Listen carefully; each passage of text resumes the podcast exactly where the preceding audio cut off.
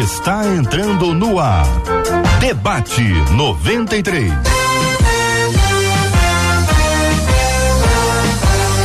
Realização 93 FM. Um oferecimento Pleno News. Notícias de verdade. Apresentação J.R. Vargas. Alô, meu irmão. Alô, minha irmã. Aqui fala J.R. Vargas, estamos de volta, começando aqui mais uma super edição do nosso debate 93 de hoje, nessa sexta-feira, dia 10 de dezembro de 2021. Que a bênção do Senhor repouse sobre a sua vida, sua casa, sua família sobre todos os seus em nome de Jesus. Bom dia para ela, Marcela Bastos. Bom dia, J.R. Vargas. Bom dia aos nossos queridos ouvintes. E lembre-se, não desanime, permaneça crendo. Benção puríssima, Brasil. Olha aí, dos estúdios da 93 FM no belíssimo, belíssimo bairro Imperial de São Cristóvão. Essa é a 93 FM com você. Bom dia, pastor César Carvalho. Seja bem-vindo ao debate 93 de hoje. Bom dia, JR. Uma alegria muito grande retornar aqui e encontrar vocês todos tão belos, faceiros e saudáveis. Muito obrigado, meu querido. Você participa, querido ouvinte, com a gente no debate 93 de hoje. Transmissão ao vivo. Estamos transmitindo agora, nesse exato momento, a nossa transmissão ao vivo no canal do YouTube da 93 FM. É só chegar.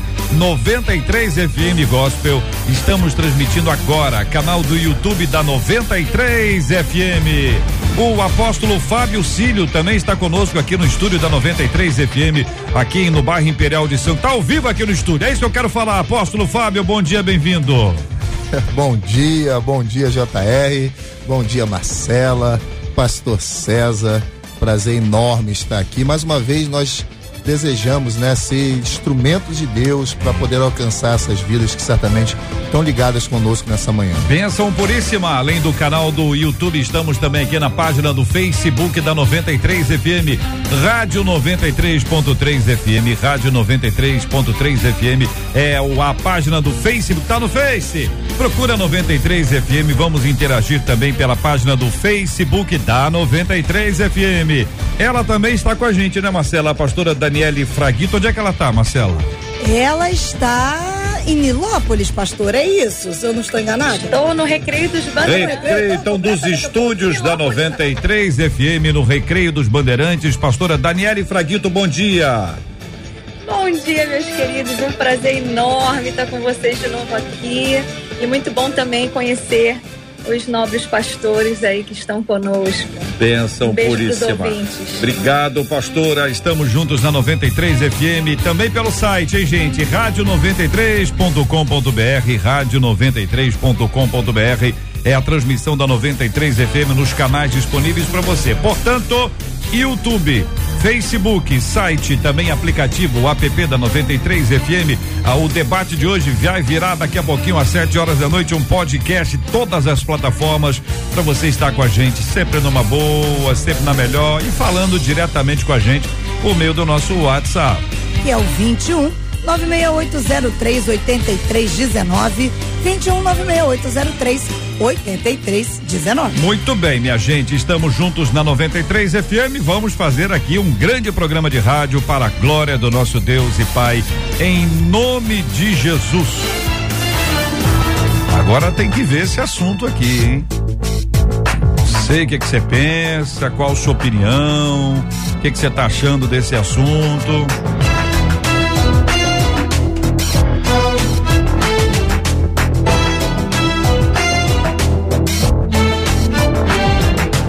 A Bíblia diz que Deus é o dono da prata e do ouro. Mas então, por que alguns crentes passam por tantas dificuldades? Tenho filhos pequenos que me cobram muitas coisas que não posso dar. Eu sofro demais. Já me disseram que estou nesta situação por causa da obra que Deus tem na minha vida. Só que me pergunto: Deus é capaz de fazer alguém sofrer? Só para poder treinar essa pessoa? Porque Deus está permitindo que eu passe necessidade e eu não consiga nem atender aos pedidos dos meus filhos. Eu não quero murmurar, Mas será que realmente é possível dizer, como o apóstolo Paulo em Filipenses 4? Aprendi a, a me contentar ou a contentar-me com o que tenho, sei estar abatido e sei também ter abundância. Eu quero saber a sua opinião, ouvinte. Quero que você se coloque no lugar dessa nossa ouvinte. Você se posicione ali calçando as sandálias dela e você nos traga as suas opiniões e seus posicionamentos sobre esse assunto. Primeiro, o apóstolo Fábio Ciro. Quero ouvir suas palavras iniciais sobre essa introdução que faz a nossa ouvinte antes das perguntas. Amém, JR. Então, é, o interessante, né, lendo o, o, o, e-mail, né, que foi mandado pela nossa ouvinte, é que ela começa dizendo o versículo, ou citando o versículo de Ageu 2:8, vai dizer ali que o Senhor é o dono do ouro e da prata.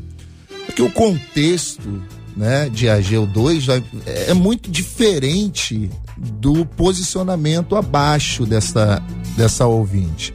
Porque, na verdade, o, o Ageu 28 é um cenário em que Israel está voltando né, do cativeiro, depois de ter um templo suntuoso, lindíssimo, caríssimo, construído por Salomão e destruído por Nabucodonosor.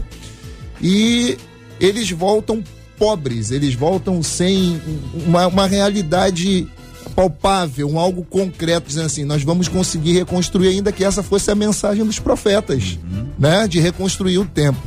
E aí Deus vai falar a, a Zorobabel, né? Eu sou o dono do ouro da prata, eu sou o Senhor que vai prover para vocês né, a condição de construir mesmo em meio ao cenário desastroso. E não tem a ver, esse texto não tem a ver necessariamente com a questão da, da, da provisão particular, individual, do suprir a necessidade da pessoa.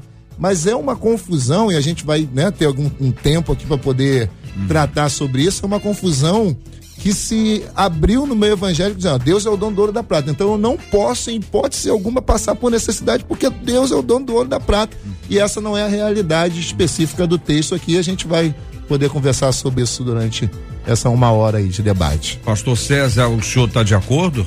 Eu concordo e eu acho que a abordagem do apóstolo Fábio é, é, é perfeita e contundente. A hermenêutica precisa ser respeitada em alguns contextos que vivemos, porque uma hermenêutica desastrada vai levar à fragilidade da fé de muita gente. Não é o caso simplesmente da nossa irmã, porque ela também acaba utilizando-se da, das cartas paulinas e faz uma ponte bem interessante, mas a experiência dela é importante. No contexto que, que o apóstolo Fábio está dizendo, inclusive, uh, ela, o, o Senhor, através do profeta, vai dizer no capítulo anterior uma das coisas mais contundentes que a gente pode imaginar. Vejam aonde os vossos caminhos os levaram. E, e muitas vezes é claro que eu não estou aqui acusando a irmã de ter feito escolhas erradas ou equivocadas e por isso ela vive essa, esse drama. Mas é, é se a gente não olhar para as nossas condições, como escolhas, como direcionamento da própria vida, por certo, nós podemos ter colheitas que não são colheitas tão produtivas e tão abençoadas como nós esperaríamos. O contexto de Ageu é esse. O contexto de Ageu é uma chamada de atenção de Deus sobre a, as escolhas que as pessoas estão fazendo. Ele, ele fala: vocês escolheram, preferiram cuidar da sua própria casa, da sua própria vida e esqueceram do templo, esqueceram-se do relacionamento com o Senhor, que é, que é o Senhor que os trouxe de volta. Então, o processo da volta do exílio, que foi em fases, precisa ser revisto também no conceito da nossa relação com ele e das, da prioridade que Deus tem na nossa vida. Pastora Dani Fraguito, concorda a sua opinião sobre esse assunto? Pois é, exatamente como os pastores já disseram e como você falou, reverendo, é, nós precisamos calçar as sandálias dessa irmã, né? E ter uma visão, ter um coração, ter um entendimento a partir disso também. E a gente vê aí, como o pastor César falou, como o apóstolo Fábio também já falou, que o, o contexto ele precisa ser muito levado em consideração. Muitas vezes as pessoas pegam partes, né, é, porções da escritura e aplica de uma forma que leva a um entendimento de questionamento de que foi o que exatamente a irmã fez. Deus pode é, aplicar o sofrimento, né, por causa de um propósito, enfim, essas coisas a gente vai responder durante aqui o debate. Porém, é uma coisa que a gente precisa perceber, que há a cosmovisão dessa irmã acerca da própria vida e da, da aplicação da escritura na sua vida. E eu acredito que é dentro disso que a gente precisa desmistificar e tirar todas as dúvidas em relação a essa questão da irmã e dos demais ouvintes que estão aí presentes também. O que, que você acha, querido ouvinte? Qual a sua opinião? Já passou pela sua mente algum momento que você estava passando uma necessidade que era injusto isso? Injusto, porque Deus é o dono da prata e do ouro, por que, que Deus não estava te dando essa benção? Por que que essa bênção chegou naquela casa, naquela pessoa e você diz, é, tem gente longe de Deus está recebendo a bênção, eu aqui pertinho, com tão pouquinho. Já te aconteceu isso? Compartilhe. Compartilhe aqui com a gente no WhatsApp da 93 FM, é o 2196 803 8319, 2196 803 8319, trazendo também, ajudando a gente a responder. Quer dar opinião sobre esse assunto? Pode mandar para cá, tanto no WhatsApp quanto na página ah, da 93 no Face, tem ali a sala de bate-papo, tem também no canal do YouTube, também tem a sala. Ali também, nessas duas vias, você pode apresentar as suas opiniões interagindo com a gente no debate 93 de hoje, aqui na 93 FM. Coração, coração, 93 FM. Você pode ouvir o podcast do Debate 93. Encontre a gente nos agregadores de podcasts e ouça sempre que quiser. Olha, a primeira pergunta que o nosso ouvinte nos encaminha é a pergunta que está lá em cima, né? Por que alguns crentes passam por tantas dificuldades? Vocês já, já abordaram ah, de forma objetiva esse ponto, Pastor César, é, para responder especificamente, diretamente a, a, a nosso ouvinte que nos encaminhou o tema, nesta pergunta que aí está. Por que alguns crentes passam por tantas dificuldades? Bem, primeiro, eu não me acho apto o suficiente para responder essa especificação na vida pessoal de cada um de nós é muito complexo para você responder é, tão efetivamente, tão objetivamente, coisas que são tão contundentes na vida das pessoas. Eu vou me atrever a usar o texto também apostólico que diz que eu devo chorar com quem chora e me alegrar com quem, com quem se alegra, no sentido de que essa é a minha posição enquanto irmão dessas pessoas eu vou sentir o drama delas e não vou simplesmente tentar é, buscar informações para livrar a barra de Deus nesse sentido. Até porque Deus não precisa. É, mas a questão, muitas vezes, é que a gente, é, nessa, principalmente nesse tempo que a gente vive, uhum. de hedonismo tão, tão galopante, de individualismo tão ferrenho, é muito difícil contemplar o sofrimento como um processo. É muito difícil entender o sofrimento como um processo pedagógico. C.S. Lewis chega a expressar que o sofrimento é o megafone de Deus, no sentido de que Deus muitas vezes, embora não produzindo sofrimento, ele usa as coisas ruins que acontecem conosco para formar em nós aquilo que ele tem como propósito eterno, a imagem do Cristo. E é isso que Paulo fala na carta aos Romanos, no capítulo 8 todas as coisas cooperam para esse bem, para essa finalidade, hum. para esse propósito divino. Tendo em vista todas as coisas, inclusive as coisas negativas, as coisas que nos frustram, as coisas que nos deixam um, um tanto quanto tristes, cumprem esse propósito. Se eu retomar e, e, e, e, retroceder no tempo e for ao Salmo 73 de Asaf, nós vamos ver esse sacerdote quebrantado, dilacerado pelas circunstâncias, porque ele compara as coisas. Hum. Ele olha para o lado, ele diz assim: Poxa, como é que eu tendo aqui mantido-me puro, inocente, lavando as minhas mãos da inocência, eu posso viver alguma coisa tão trágica enquanto os ímpios ali vivem tanta prosperidade, tanta bênção? Como é que pode ser isso? Hum. E ele vai construindo essa, essa reflexão até que o versículo 17 do Salmo 73 diz: Até que eu entrei no santuário de Deus e entendi ou compreendi o fim. Eu, eu quero dizer para essa irmã e para todos os que vivem momentos tão trágicos quanto ela, ou trágicos, como por exemplo quem tem um diagnóstico tão terrível eh, diante de um Deus que pode curar, mas a cura não chega, gente que está vivendo dramas tão profundos na sua existência que uh, o grande processo de entendimento, a grande pedagogia de Deus vai nos mostrar que esta vida que vivemos aqui, ela não é a vida final, ela não é o processo final. Nós estamos numa, num, num caminho de transformação para que de fato tudo aquilo que Deus tem a nosso respeito seja manifesto no final das coisas com toda a, a, a, convicção de que a palavra nos traz. Então, alguns vão viver momentos muito difíceis, outros nem tanto difíceis, mas todos nós, em, qual, em algum tempo da nossa vida, vamos enfrentar tempestades muito profundas. Deus é capaz de fazer alguém sofrer só para poder treinar essa pessoa, apóstolo? Não, então, o, o pastor César acabou de colocar uma frase aqui, né? O sofrimento não é pedagógico, né? Não, é, é, pedagógico. É, é, é, pedagógico e o, o, os, pelo sofrimento ser pedagógico, por ele nos ensinar, né? A gente acaba esbarrando nessa questão do da diferença que deveria acontecer pelo fato de eu ser cristão. E é uma diferença que a gente que a gente busca mas ela, ela não é verdadeira. A chuva, ela, ela cai para quem serve a Deus e para quem não serve a Deus. O sol aparece para quem serve a Deus e para quem não serve a Deus. Só que é embutido, né? E, e, isso vai um pouquinho, acho que tem um pouquinho de culpa nisso tudo, é, pela, pelos sermões que são pregados, pelos ensinamentos que são liberados dos altares de, de algumas igrejas, que você não pode sofrer em hipótese alguma porque você um dia aceitou Jesus.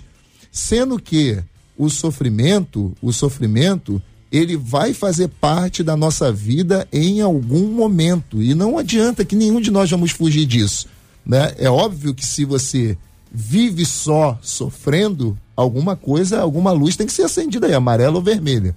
Mas o sofrimento em si é parte da nossa vida como ser humano.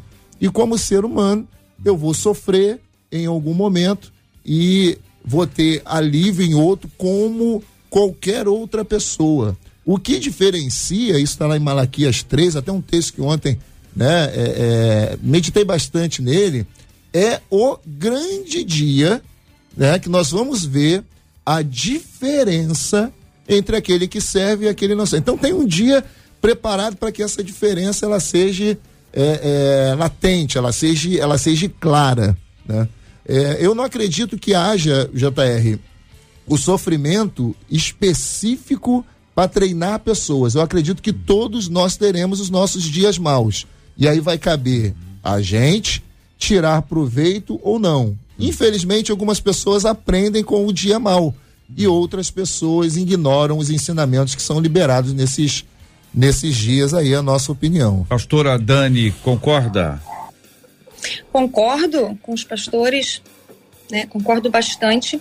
E a questão dos sofrimentos treinar, treinarem, né, na verdade, as pessoas, esse treinamento acontecer por via do sofrimento, a gente vê que o homem é treinado, provado, e ele chega ao momento de ser exposto, o coração dele é exposto em dois momentos na nossa vida.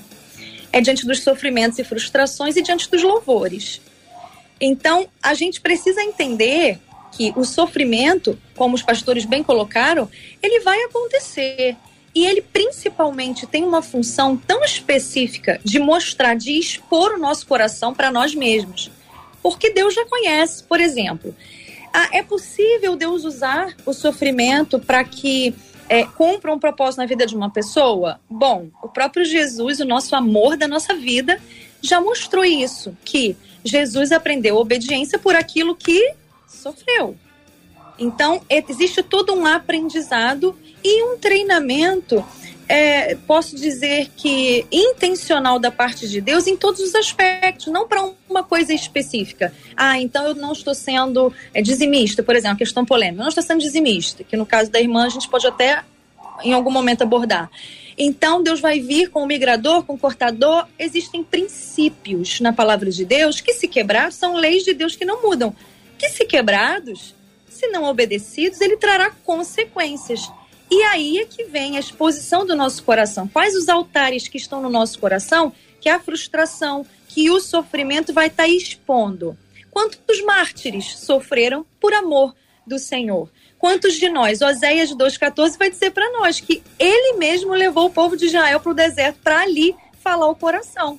No deserto é um lugar que você tem escassez total, você não tem companhia, você não tem provisão. Então o Senhor ele propõe muitas vezes o sofrimento para que a gente caia em si e passe a nos dobrar e nos é, de novo nos render para ouvir a voz de Deus falando no nosso coração e a gente possa ser realinhado ao coração de Deus. Muito bem. Nossos ouvintes estão falando, estão opinando, trazendo seus posicionamentos, estão refletindo. Eu quero agradecer o carinho dos nossos ouvintes. Uma delas dizendo que quem, quem questiona Deus não confia na sua providência.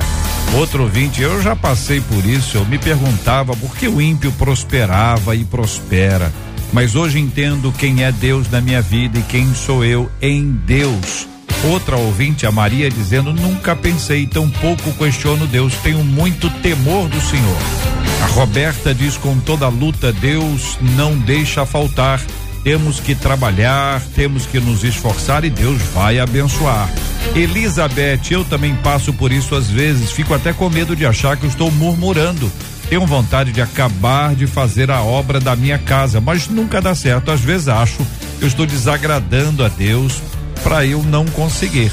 Outro ouvinte dizendo: Olha, já me perguntei muitas vezes, mas o senhor me respondeu com o Salmo 73. Quando meus pés quase vacilaram por conta desses questionamentos.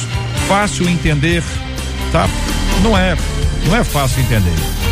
Ah, vamos para frente, né? Como diz a nossa ouvinte, Ana, dizendo: Todos nós passamos por lutas, mas nosso Deus fala para não cobiçar as coisas do próximo.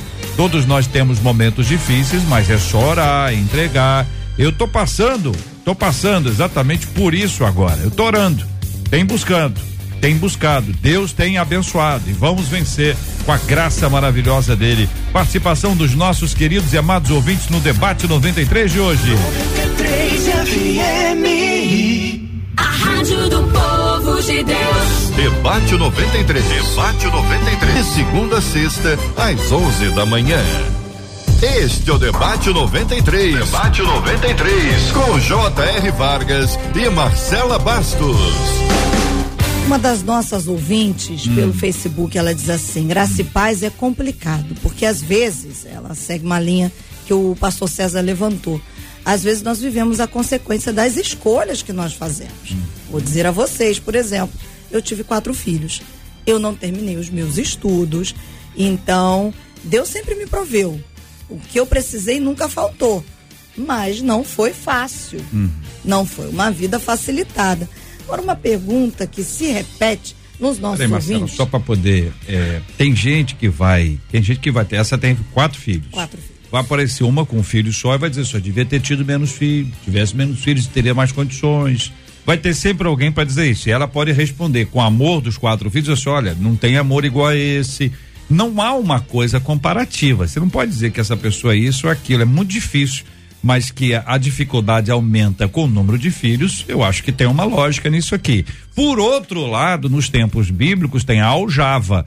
Feliz o homem que enche deles a sua aljava. Então tem um momento para na cultura nossa aqui, o um momento em que isso é complicado que tem uma despesa, que tem um investimento para ser feito. Tem outro momento que as coisas se tornam muito mais leves, mas nada pode ser considerado financeiramente. Não é? Quer dizer, se você fizer conta do número de filhos, vezes quanto custa a escola, quanto custa a roupinha, quanto custa plano de saúde, quanto custa isso, quanto custa aquilo, a pessoa nem casa. É ou não é verdade? Agora, quando você estabelece isso como algo que é possível, vai sendo desenvolvido, as coisas vão. O problema é que em vários desses casos não tem um planejamento e nem a pessoa está preparada. Se a pessoa não planeja e não está preparada, ela poderá ser confrontada com uma realidade que é diferente daquela que ela imaginava, que ela esperava. E isso tem as lutas aí do dia a dia. Pastor Apóstolo, quer falar sobre esse assunto, Apóstolo? Fique à vontade.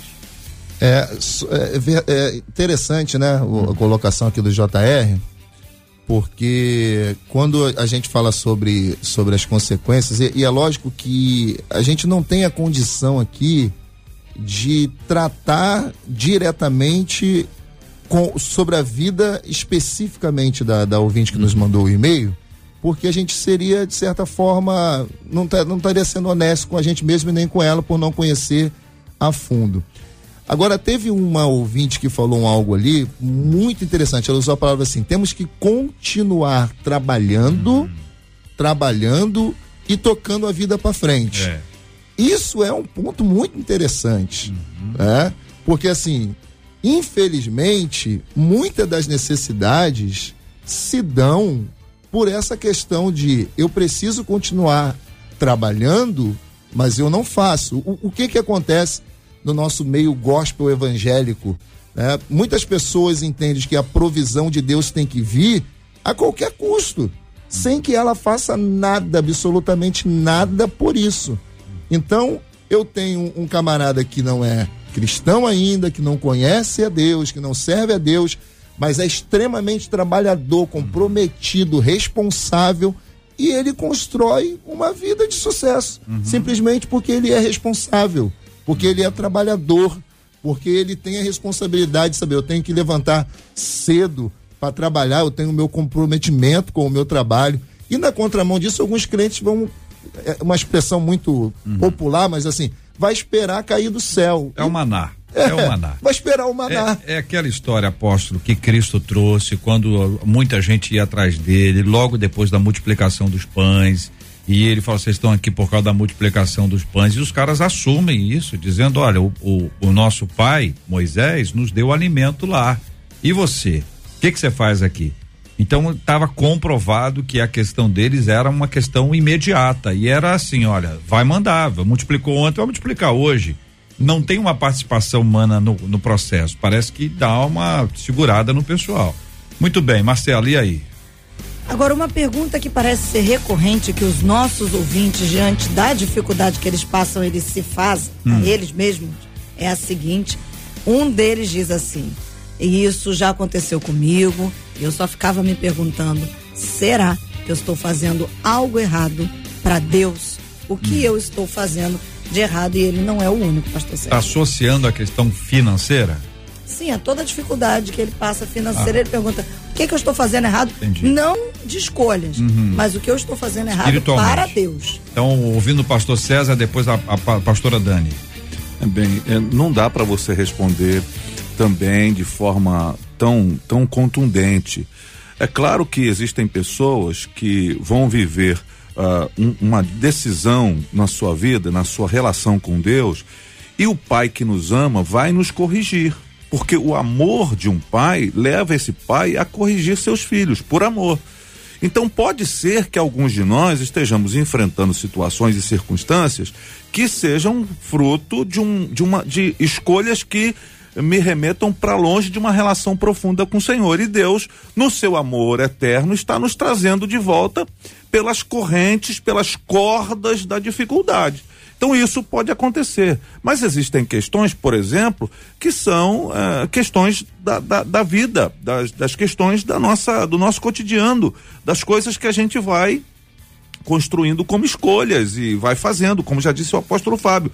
Eu posso decidir trabalhar, me especializar, correr e, e, ir atrás daquilo que eu tenho como objetivação da minha vida, ou posso estar esperando as coisas acontecerem. Então eu tenho que ser responsabilizado e sou responsabilizado pelas condições e escolhas da vida. Então eu preciso ter tranquilidade em relação a isso, para que eu não, se, não, não seja tomado por uma sensação de medo na minha relação. A minha relação com Deus precisa ser madura o suficiente para aguentar e para suportar as pressões, tanto as pressões da abundância quanto as pressões das carências. Hum.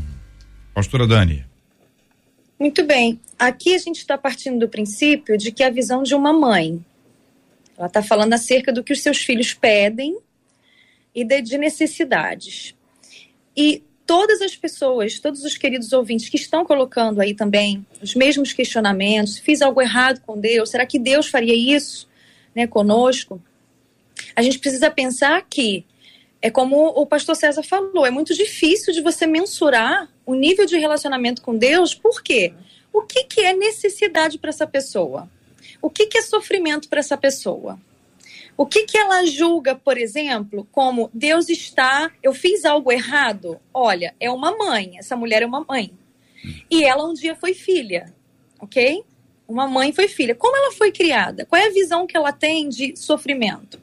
Qual é a visão que nós, como ouvintes, como cristãos, como irmãos aqui, temos das nossas próprias vidas de sofrimento? O que Deus está me corrigindo? Ou que Deus está me punindo? Tem muita relação de culpa aí que vem de um histórico familiar. Então a gente sabe muito bem que existem as relações transferenciais de paternidade. Então, muitos de nós, tantas vezes, todos nós, ninguém aqui, tá, querido ouvinte, está excluído disso, de uma vez na vida ter perguntado: meu Deus, será que eu estou fazendo algo errado? Essa fase em que estou passando, né, é, ela, ela vai, ela é injusta, não é injusta? Nós sabemos, nós tememos o Senhor e vamos para a Escritura, vamos para o quarto secreto, e no final das contas a gente faz como o Azaf, como o pastor bem lembrou. A gente entra no santuário, vai para a presença de Deus e a gente começa a, a se quebrantar nisso e se colocar. Agora, Deus, ele vai permitir algumas coisas, até mesmo para essa visão de paternidade distorcida seja transformada.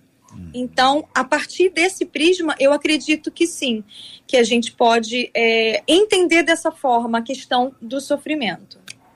Quanto a, as abordagens que foram feitas sobre poder ou dever ou não questionar a Deus e essa, essa ideia de que Deus não pode ser questionado pelas nossas, pelos nossos dramas, a gente não pode chegar diante de Deus, eu recomendaria a leitura do livro do profeta Abacuque, que é um compêndio de, de, de conversa com, do, do, do profeta com o Senhor acerca das questões que incomodavam o profeta. E eu não vejo nenhum problema, particularmente, em você trazer essas questões que afligem a sua alma diante de Deus. Deus não é um ser frágil e carente que está manipulado pelas nossas emoções. Ele é o Senhor do universo. Ele aguenta a pressão. E aí a gente vai ver com Abacuque como ele, como Abacuque faz. As, as perguntas e as questões de Abacuque são contundentes. Mas depois das respostas de Deus, a, a, o quebrantamento de Abacuque. Ele termina o seu livro, de, a, sua, a sua profecia, o seu livro, dizendo: ainda que a figueira não floresça, ainda que não haja fruto na vide, o produto da oliveira menta, os currais não haja vaca, as ovelhas sejam arrebatadas Todavia, eu me alegrarei no Senhor e exultarei no Deus da minha salvação. Portanto, eu quero assim até refrescar o coração de alguns irmãos uhum. que questionam, que, que, estão lá e na sua luta cotidiana oram, Senhor, como é que pode? Que, por que, que isso está acontecendo? Deus não vai ficar chateado nem frustrado com isso. E a gente pode chegar diante de Deus com os nossos questionamentos, mas com muita reverência, com muito é temor e sabendo colocar cada um ente dessa, dessa conversa no seu lugar. O soberano está acima de nós, está sentado no trono. Nós, seus súditos, estamos aqui e não entendemos certas situações, mas nos quebrantamos e estamos dispostos a viver segundo o propósito dele para nossa vida.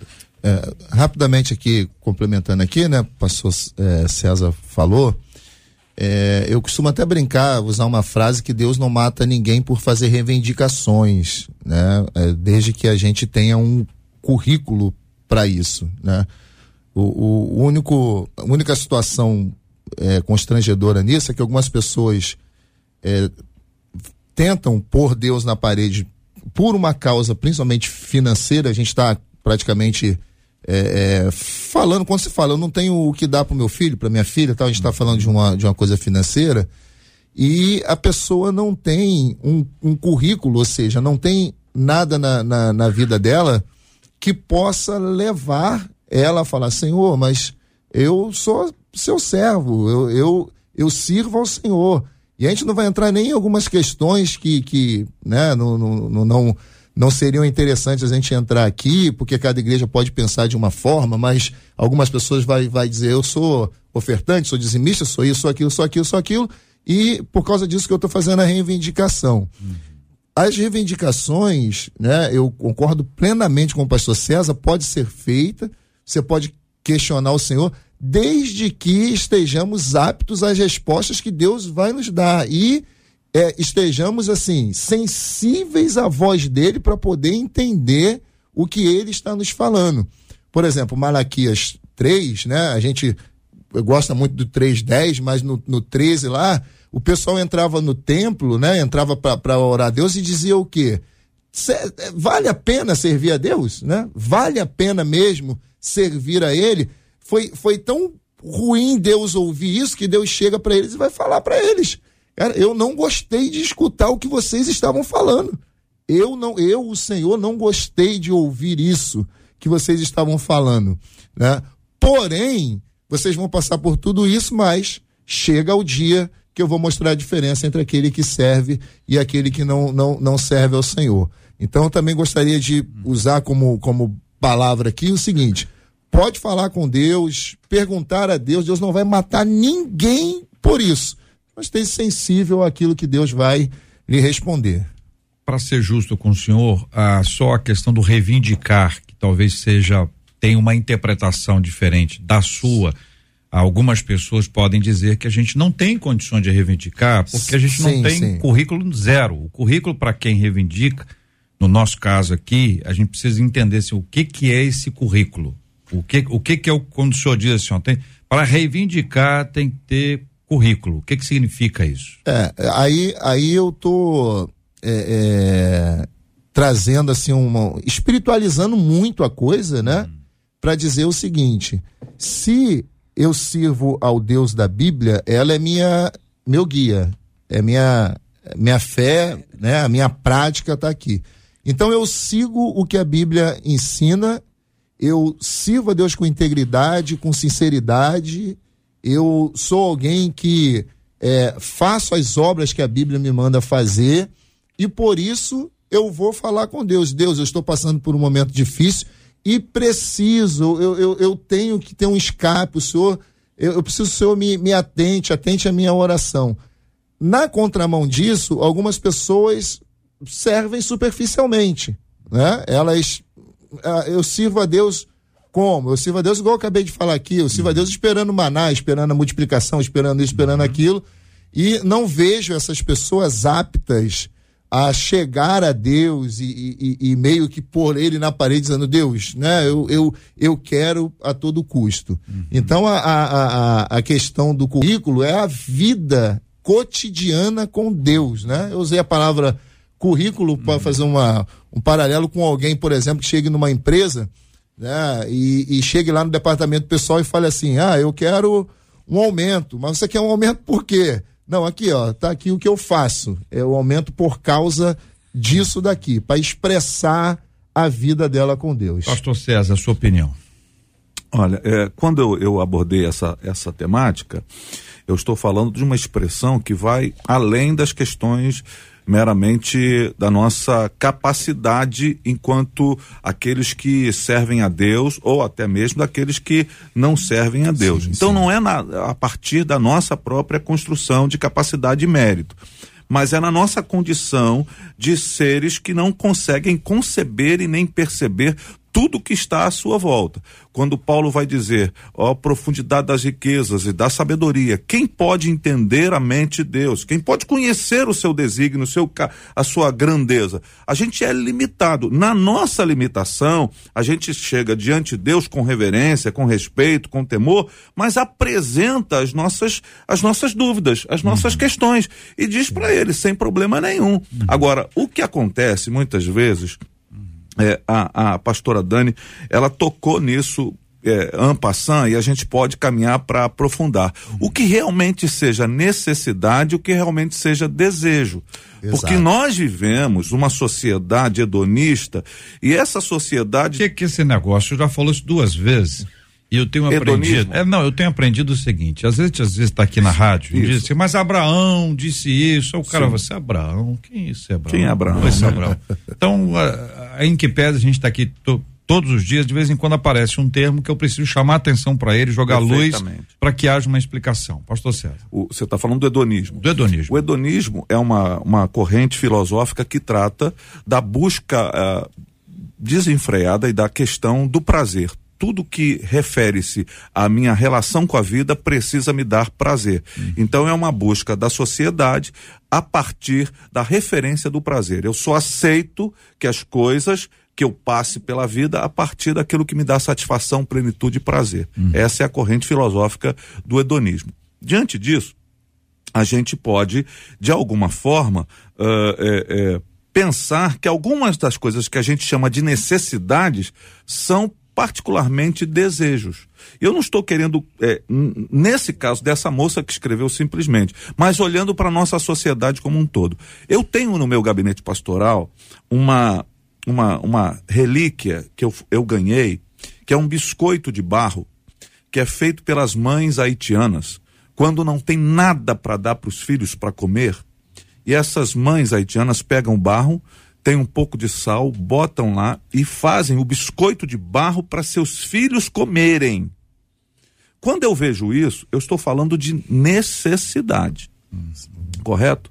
Agora, quando meu filho tem o biscoito, um biscoito de água e sal, mas não tem o recheado, talvez eu esteja falando de, de chocolate. Exatamente. É, vai, vai aprofundando, é, né? De, de desejo. Uhum. Então, é, eu não, não posso me conformar uhum. à ideia, e assim o meu coração aqui, exposto diante de vocês, de um irmão meu, que é meu irmão, uhum. lá do Haiti, tendo que fazer biscoito de barro para dar para os filhos. E aqui uhum. está a resposta que a igreja precisa dar a essa sociedade louca.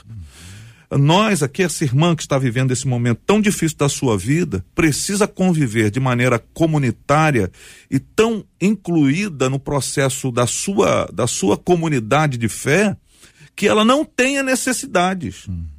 Talvez alguns desejos não sejam contemplados, mas as suas necessidades serão supridas pela relação que nós temos com Deus, que vai além, extravasa e nos faz a nossa relação com a nossa comunidade de fé. Igreja não é um lugar que a gente vai para receber poder místico. Igreja é a comunidade que a gente constrói para viver todas as nossas demandas, as nossas carências, mas também extravasar e derramar a nossa solidariedade. O problema é como a gente está construindo essa identidade de igreja. Tem um exemplo aqui de casa aqui para que vocês possam é, imaginar. Durante muito tempo, o Cid apresentou aqui a caravana da solidariedade. Tá fora do ar, né? E eu, eu, eu, eu é, estive aqui para apresentar, para substituir o CID em algumas ocasiões. E apresentei a Caravana da Solidariedade várias vezes. Caravana da Solidariedade, uma pessoa muito necessitada, apresenta a sua causa, a rádio interage, organiza, harmoniza o processo, a pessoa vem aqui no estúdio, fala aqui, conta a história, a gente entrevista a pessoa, o telefone fica disponível, as pessoas ligam. É isso, modelo simples a maioria das pessoas que ligava eram pessoas também com necessidade. Eram também pessoas simples. E houve uma ocasião que me marcou muito, foi uma pessoa que já havia sido abençoada aqui, ou seja, já havia participado do quadro como alguém necessitada e diante da necessidade de uma outra pessoa, ela foi o canal para abençoar. Então a sensibilidade, a, a misericórdia, o olhar gracioso, isso é marca do cristão. A gente pode ter muito, pode ter é, médio ou pode não ter nada. Mas sensibilidade, misericórdia e graça acompanha a gente. É por isso que tem gente que tem um pãozinho só e parte este pão. Exatamente. Jesus partiu o pão. Ainda está dizendo lá, o pão nosso de cada dia dá-nos hoje. E depois diz que, antes disso, falou que o Pai é nosso. Então existe esse processo da sensibilidade, César, que fica complicadíssimo numa sociedade hedonista. Exatamente. A sociedade hedonista que você nos explicou aqui, cuja centralidade é no prazer do homem, na alegria que ele pode ter, quando a chapa esquenta, ué, é, peraí, eu vim pra, pra igreja achando que era sombra e água fresca. Peraí, como é que é esse negócio aí? Me, me enganaram? Me, me disseram. Mas que aí não. que está, JR. Exatamente. Algumas vezes as pessoas estão sendo de verdade enganadas, porque está se cometendo, em, alguns, em algumas situações, Uhum. o chamado estelionato da fé. Exatamente. Vendendo e oferecendo coisas que a gente não pode entregar. É. Isso é drama nesses nossos dias. Então é um processo complicado. Aliás, Marcelo, não sei se você lembra aquele pastor que é missionário, pro- professor de, de, de missões, que foi para o mundo árabe. Estava aqui com a Marcos Calisto. Marcos, ele falando que a primeira vez, para onde que ele foi? Afeganistão? É. Primeira vez que ele chegou no Afeganistão, ele, a esposa e os filhos, me parece, aí é, era o culto. E a mensagem que foi pregada ali tinha uma, uma senhora, uma mulher que estava sendo a intérprete e falando para ele, mas ela estava falando em voz alta, isso estava atrapalhando todos. Ele disse: Não, pode falar só para minha esposa. E aí ele disse qual foi a mensagem. A mensagem é que Je- Jesus não foi para a cruz sorrindo. Não era uma questão de felicidade. Não era uma questão de alegria. Ele foi para a cruz, ele se emocionou aqui. E emocionou nós todos. Ele foi para a cruz porque tinha que ir para a cruz. Era uma obediência que os teólogos chamam de passiva e ativa, porque ele queria obedecer, era uma determinação dele enfrentar aquilo por uma causa, por uma causa extraordinária. Então, quando a gente pega isso, fala assim, gente, esse negócio de tem que ficar alegre o tempo inteiro, é diferente do que Paulo fala e eu peço a vocês que nos ajudem. Tanto nesse texto que nós vamos ler agora, quando ele diz alegrai-vos no Senhor. Outra vez, ó pessoal, vou repetir para vocês entenderem. Alegrai-vos no Senhor e traz essa declaração forte para nossa vida hoje. Pastora Dani, texto de Filipenses. Aprendi a viver contente em toda e qualquer situação. Pergunta a nosso ouvinte: isso é possível? É justamente porque isso é possível que o apóstolo Paulo fala isso, né? Na verdade, as pessoas confundem muito o posso todas as coisas naquele que me fortalece só com vitórias. E as vitórias, elas não são muitas vezes é, palatáveis para nós. Muitas vezes a vitória vem de um processo de dor, de sofrimento e de romper limites, próprios limites. Agora, trazendo esse versículo, tem um versículo que combina muito com esse, que está no Velho Testamento, que é, o, é Salmo 23, né? O Senhor é meu pastor, nada me faltará. Tudo posso naquele que me fortalece. O tudo posso e o nada me faltará é a mesma coisa. Tudo é tudo e nada me faltará. Não me faltará lutas, não me faltará frustrações, não me faltará situações difíceis em que eu tenho que romper. Tudo posso naquele que me fortalece. O apóstolo Paulo deixou bem claro. Eu sei ter escassez, sei ter abundância, eu sei ter fartura e sei ter fome. Eu estou instruído porque tem uma palavrinha aqui que a gente não percebe, que é contentamento. Eu aprendi a estar contente em toda e qualquer situação. Por isso a minha pergunta: o que, que é necessidade para nós? Para a ouvinte que mandou a dúvida, a pergunta, o pedido de socorro de orientação. O que, que é necessidade para nós? O que, que é desejo e o que, que é necessidade? O que, que são essas, esses clamores dessas crianças que estão pedindo? É um brinquedo? É um celular? Né? É, o que, que são esses afetos que essa mulher está trazendo, que todos nós um dia na vida, a gente não pode é, se eximir disso. To, uma vez na vida, pelo menos, todos nós aqui, não sei se os meus queridos pastores aqui concordam, mas todos nós, em algum momento da nossa caminhada, dissemos para Deus, até que veio a, essa luz. Posso todas as coisas? Posso também enfrentar o desânimo, posso também enfrentar a depressão, posso também enfrentar a escassez, posso me levantar e fazer alguma coisa, posso me planejar melhor, posso parar de quebrar princípios, posso me colocar nesse lugar de obediência? Posso e devo. E aí o Senhor vai prover todas as coisas, porque olha só, lá é, o pastor começou falando bem né, sobre o contexto de Ageu, depois do templo de Zorobabel, ele foi muito inferior em riqueza de provisão do que o templo de Salomão, vocês concordam? Davi teve que mandar parar de trazer oferta para fazer os depósitos. E a glória que se experimentou no templo de Zorobabel, você não conseguia ficar de pé, você não consegue ficar é, ali. Foi uma riqueza de Deus dizendo assim: A minha presença basta.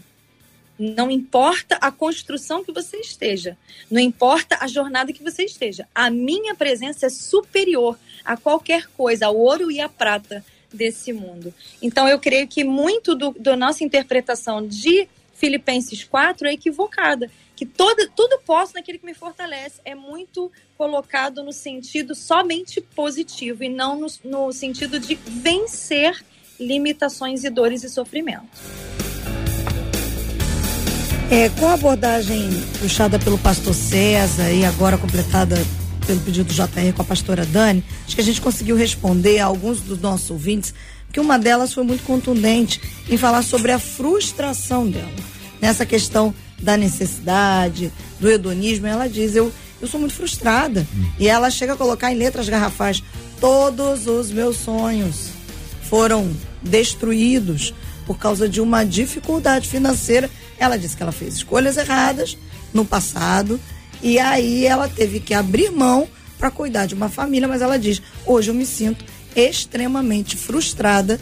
Mas eu acredito que as palavras liberadas aqui chegaram de encontro ao coração dela. É, é sempre bom lembrar que Deus não tem compromisso com todas as nossas expectativas.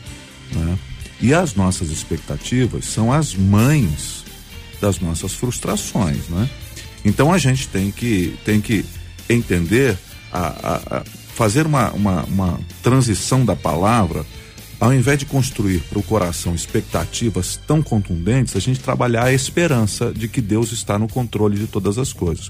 Quem tem esperança não se frustra, porque a esperança está além da nossa, da nossa incompreensão, né?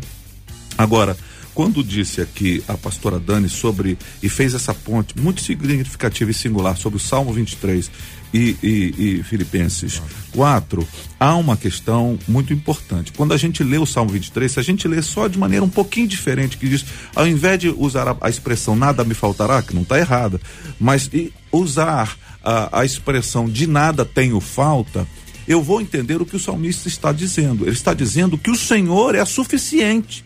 O Senhor é a minha suficiência e não as coisas. E essa é uma expressão muito importante. E na relação de Filipenses 4, há uma questão muito curiosa que Paulo vai chamar de segredo. Qual é o segredo? Qual é a chave para que eu viva adaptado e contente nessa relação? É a minha relação com o Senhor tudo posso naquele que me fortalece. É. Então, a relação com o Senhor é que é a capacitação e o segredo para viver contente na nossa expressão de vida e na nossa relação. Se a gente não consegue, de fato, entender esse segredo apostólico, esse segredo de Paulo, a gente pode se frustrar constantemente, porque a gente coloca as nossas expectativas a partir de um patamar da sociedade de consumo que a gente vive. E aí a frustração pode ser cavalar, inclusive.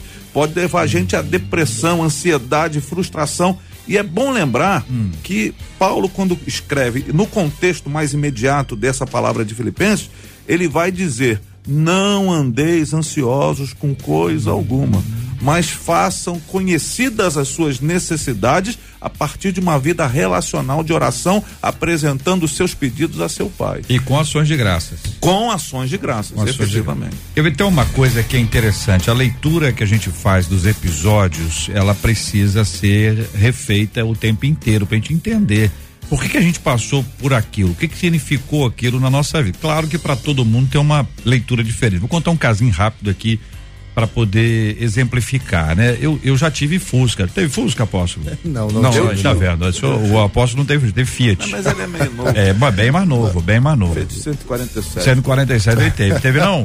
não, não. Uno? Não. Também não? Uno, Uno também não. Também, também, não, então tá bom. É. Comecei, comecei com o Corsa. Oh, começou Corsa. muito bem. Novo, novíssimo, novíssimo. Mas eu tinha, eu tinha um Fusca aí e nessa época especificamente sobre a qual eu me, me, refiro, ele era praticamente um homem, homem de fé, um homem crente, não bebia. O Fusca não bebia nada, gasolina, quase nada. Ele andava praticamente no cheiro. E aí chega no meu carro um grande amigo meu chamado Valdemar, pastor, pastor Valdemar. Valdemar entra no meu carro e diz: "Vamos dar uma volta". O carro quase sem nada de combustível. Valdemar observa, não fala nada, pede para eu parar no posto, eu paro no posto, sem graça, sem jeito, ele pede a chave, ele pegou a chave do meu carro, foi lá, abriu, porque ela lá na frente, você tá lembrando uhum, como é que era o negócio, tá? Aí, enfim, abasteceu, encheu o tanque do carro, eu todo sem graça, ele entrou no carro e disse, cara, tranquilo, nós somos amigos, agora é só manter. Essa foi a frase dele, claro que eu não obedeci, pode dizer como só manter, só andava no cheiro, agora então. É que o carro pode ter sentido até mal, né? Sim, não, com certeza, eu tive que botar no hospital para poder recuperar. O fato é o seguinte, para ele, aquele momento, foi de generosidade. Foi generosidade. Para mim foi provisão. Foi o cuidado de Deus na minha vida. Quando eu passei a necessidade, Deus levantou uma pessoa generosa para me abençoar. Para ele, provisão, Deus estava cuidando dele. Para mim, provisão, Deus estava cuidando de mim. Para ambos, gratidão. Então existe um momento da nossa vida em que você pode estar tá passando uma coisa, mas Deus está ministrando a você e a mais alguém. Ou você poderá ser, nesse caso aqui, o Valdemar, ou você poderá ser o JE, o abençoado ou o abençoador. E depois, ao longo da vida, vamos ser nós os abençoadores. Mas em todos os aspectos aqui, a provisão é divina e a gratidão é humana. Deus seja louvado. 93 FM. A Rádio 93 conquistou meu coração. Coração. coração. Ô Marcela, eu tô impressionado com uma pesquisa que aponta algo terrível que tem acontecido na internet com as crianças especialmente os bem novinhos aí. Pois é, saiu uma pesquisa agora, recente, eu compartilhei hoje, vai, vai, vai sair para o Giro Cristão hoje à noite, que crianças de 9 a 12 anos que compartilham nudes, mais que dobrou no ano de 2020. É triste. Em 2019, cerca de 6% das crianças de 9 a 12 anos contaram que compartilhavam fotos nuas. Esse índice foi para 14% em 2020, segundo uma pesquisa que foi divulgada por uma organização chamada Torne, que combate a exploração sexual de crianças.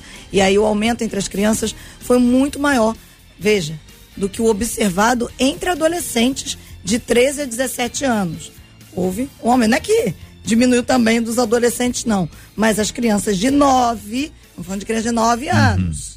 9 a 12 anos, 9 anos. Dobrou estão compartilhando aí o nudes. Então houve um salto de 15% em 2019 para 19% em 2020, uma diferença de um ano só. Uhum. No geral, em 2019, 11% de todos os menores compartilhavam não foto de outro não, são suas próprias fotos. São as uhum. fotos pessoais. Então, fica aí esse número que grita que a gente fica pensando, meu Deus, saltou 17%.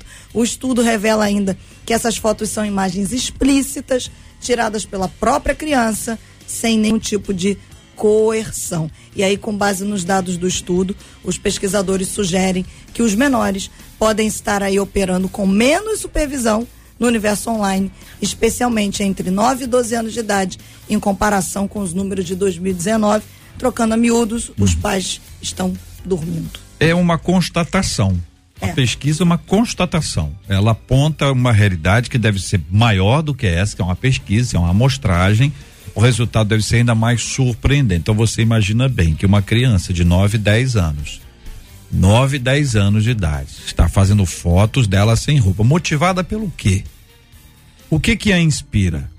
Outras crianças. Outras crianças motivadas por quem? Agora pensa nisso no naquela perspectiva do pedófilo. Do pedófilo, da pedófila, da pessoa que tem esse tipo de prática, que estimula isso, que toma essas fotos, vende essas fotos, comercializa essas fotos, se envolve com, com essa história. Veja que situação é a nossa hoje em dia, gente. Motivado pelo que eu não sei, mas crianças entre 9 e 12 anos têm aumentado esse número aumentado. Gente que faz foto de si mesmo sem roupa, é para todo mundo entender. Faz foto de si mesmo sem roupa e posta. E posta. Posta onde?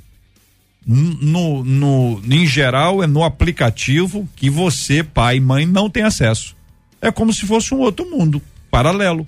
É um mundo paralelo, não é a realidade que você vive. Aí o pai tá lá, não, agora eu entrei no Facebook, agora eu tô atualizado. Os moleques já saíram de lá faz muito tempo. Estão lá no Instagram, TikTok, Twitch e outros aplicativos mais que aparecem o tempo inteiro e com os quais a gente não tem afinidade, porque começou a virar, tem que ser especialista agora. E mandam também uns para os outros nos aplicativos. No WhatsApp. WhatsApp, Telegram. É. É muito, muito importante que a gente converse sobre esse assunto com as crianças, professores de crianças, nas igrejas, ajudem os pais, eles estão perdidos. Os é. pais estão perdidos, não sabem como resolver essa encrenca. E o destaque aqui, o que nos assusta é porque antes o que era para adolescente, uhum. agora já está com criança. É cada vez mais novo, é ensina a criança, o princípio é bíblico. O princípio é bíblico e eles se aproveitam disso, ensina a criança no caminho que ela deve andar para que quando ela for grande ela não se desvie dele. O princípio é bíblico, tá aí, é uma questão cultural, tá sendo colocada. Se a gente não agitar essas águas aí, nós vamos ser inundados, vamos ser afogados por esse tipo de coisa que já está afogando muita gente. Muito obrigado a você, querido ouvinte. Obrigado, Marcela. Olha, pastor César, muito obrigado. Os nossos ouvintes estão aqui, graças a Deus. Uma delas, inclusive, já dizendo que já está com saudade, porque Vem o final de semana, mas segunda-feira a gente está de volta e ela dizendo muito agradecida a Deus pela sua vida. Obrigada, viu, pastor? É uma alegria poder contribuir sempre com as pessoas, mas quem sai mais abençoado desses encontros sou eu mesmo é, essa troca é, é, muito poderosa e a gente não sabe nem dimensionar isso. Muito agradecido. Eu só queria fazer uma citação, JR, porque uhum. domingo agora que vem nós vamos celebrar 20 anos de nossa comunidade. Olha só. Parece que foi ontem. Parece. Assim, essas, eu faço essa, essa luzes aqui na minha barba, pode parecer branca, mas assim. É, parece que foi ontem que a gente bom, né? começou né? e a gente muito, muito feliz e, e, assim agradecido pelo, pelo lugar e pelo hum. tempo que a gente está vivendo hoje como comunidade cristã. E eu lembro, hein? Nós estávamos é, aqui já nessa época. Juntos. Que maravilha. Parabéns. Parabéns, pastor. Parabéns a toda a comunidade. O, o pastor Adani Azila Lopes está aqui hum. dizendo, mandando um beijo especial para você, dizendo: amo sua vida, minha pastora amada Dani Fraguito. Obrigada, viu, pastora Dani? Glória a Deus. Um beijo, Beloved. Um beijo para você também, para todas as ouvintes maravilhosas e ouvintes também. É muito bom estar aqui com vocês. Realmente, como o pastor César falou, é uma troca maravilhosa, um aprendizado, é muito agregador. E a gente nem entrou em Jó, né? a gente nem entrou em Jó. Se a gente entrasse em Jó, ia dar pano para manga aqui. Mas eu quero deixar aqui, nessa consideração final, a a história de sofrimento e a mudança de percepção de Jó, que no final das contas, quando ele se submete ao processo, o próprio Deus mostra o seu caráter e pergunta: onde é que você estava quando eu criei todas as coisas? E no final de tudo, o próprio Deus apontando para ele que ele fala, né? Antes eu te conhecia só de ouvir falar, mas agora os meus olhos te contemplam, te veem, agora eu te conheço de verdade. Muitas vezes é o sofrimento, a frustração que vai fazer com que a gente se relacione muito mais profundamente e faça com que as raízes cresçam para baixo. Na, conhecendo o caráter do Senhor e confiando muito mais nele. Então agradeço a todos um grande beijo. É muito bom estar aqui sempre. Apóstolo Fábio Acélia disse assim: que Deus continue abençoando a todos os debatedores e também os ouvintes da 93 FM. Obrigada, viu, apóstolo? Que isso, nós que agradecemos, né? É muito, muito bom realmente essa, essa troca, como já foi dito aqui. É, queria deixar registrado um abraço aqui pro Diácono Farley, tá acompanhando a gente aqui hoje na, na rádio, né? Também para a esposa que ficou em casa lá, para todo o pessoal da MPNN, né? lá em Comendador Soares, aliás, das MPs, MPNNs, né? Comendador Soares Cerâmica, Cacuia e São João de Meriti. Um beijão para todos. Pastor César, eu preciso fazer jus aqui a uma coisa, JR. Hum, uma das nossas ouvintes, a Núbia. Hum, Núbia, sim. Ela disse assim: esse pastor César é muito inteligente, amo demais a vida dele. Não, e ela me acha, mais do que inteligente, ela me acha bonito. Também aturando assim, uhum. me aturando há 32 anos, vou fazer 33 anos de casado agora em janeiro. Essa mulher é uma heroína, ela na eternidade uhum. tem uma estátua. É, se evangélico tivesse santos, né? Rapaz, ela seria canonizada. Pastora Núbia, um beijo. Eu encerro o JR hum. com um dos nossos ouvintes dizendo muito obrigado por tudo. O debate hoje foi simplesmente sensacional. Que Jesus abençoe os debatedores e a toda a equipe. Bendito seja o nome do Senhor. Amém. Hoje é dia de agradecer, minha gente. Afinal de contas, uma semana inteira sob a bênção de Deus, só temos a dizer ao nosso Papai do Céu muito, mas muito, muito obrigado, Senhor, por mais uma semana de debate 93.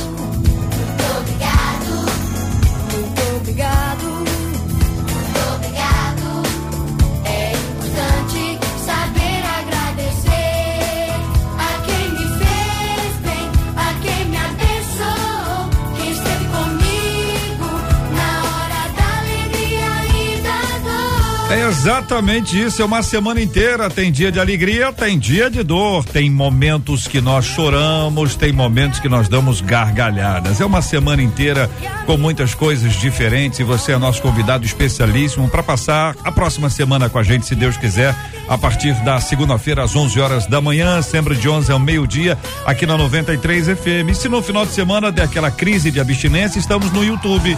Estamos aí absolutamente disponíveis, né, Marcela? Facinho, facinho para você acessar o Debate 93 no canal do YouTube da 93 FM. No podcast, é só procurar os agregadores de podcast para você acompanhar a gente. Facebook também está disponível. E assim a gente está sempre juntinho com os nossos ouvintes, criando essa interatividade e servindo, sempre servindo com muita alegria, em nome do nosso Senhor e Salvador Jesus Cristo, como sempre deve ser em nome dele que nós aqui estamos e em nome dele que nós oramos nessa hora, como oramos todos os dias. Pedindo ao pastor César para orar com a gente, apresentando diante de Deus os nossos pedidos, também a nossa gratidão ao Senhor. Continuamos a orar pela cura do pastor Carlos Bastos, o paizinho da Marcela Bastos, que hoje completa mais um tempo de batalha e de luta, e por ele nós todos temos orado pela sua pronta e plena recuperação em nome de Jesus. Vamos orar também por aqueles que estão mais chorosos hoje. Deus sabe os motivos de cada um. Vamos orar por você também, ouvinte, e por todo mundo que vive um momento de luta, como nós conversamos hoje. Mas sabe que Deus está com a gente, que Ele nunca nos deixa e é capaz até de se lembrar do Salmo de número 121. Elevo os meus olhos para os montes. De onde me virá o socorro? O meu socorro vem do Senhor que fez os céus e a terra. Vamos orar juntos em nome de Jesus. Seja bendito o teu nome, Senhor, que está acima de todas as circunstâncias da nossa vida, o Senhor que está assentado num alto e sublime trono. Nós, os peregrinos, os caminhantes dessa jornada da vida, nos quedamos diante do Senhor, da Sua glória, e te glorificamos por todas as coisas que vivemos. E oferecemos ao Senhor os nossos pedidos por aqueles que estão enfermos, tristes, abatidos, frustrados, mas também a nossa exaltação por todos aqueles que estão vivendo momentos maravilhosos, felizes e de contentamento pleno. Ó Deus, que o Senhor guarde o nosso coração das coisas desta vida não determinarem a nossa relação com o Senhor. Que o Senhor seja em tudo a meta, a prioridade e o Senhor da nossa história, o Senhor que está conosco. Abençoa-nos e guarda-nos em nome de Jesus. Que Deus te abençoe. Você acabou de ouvir Debate 93.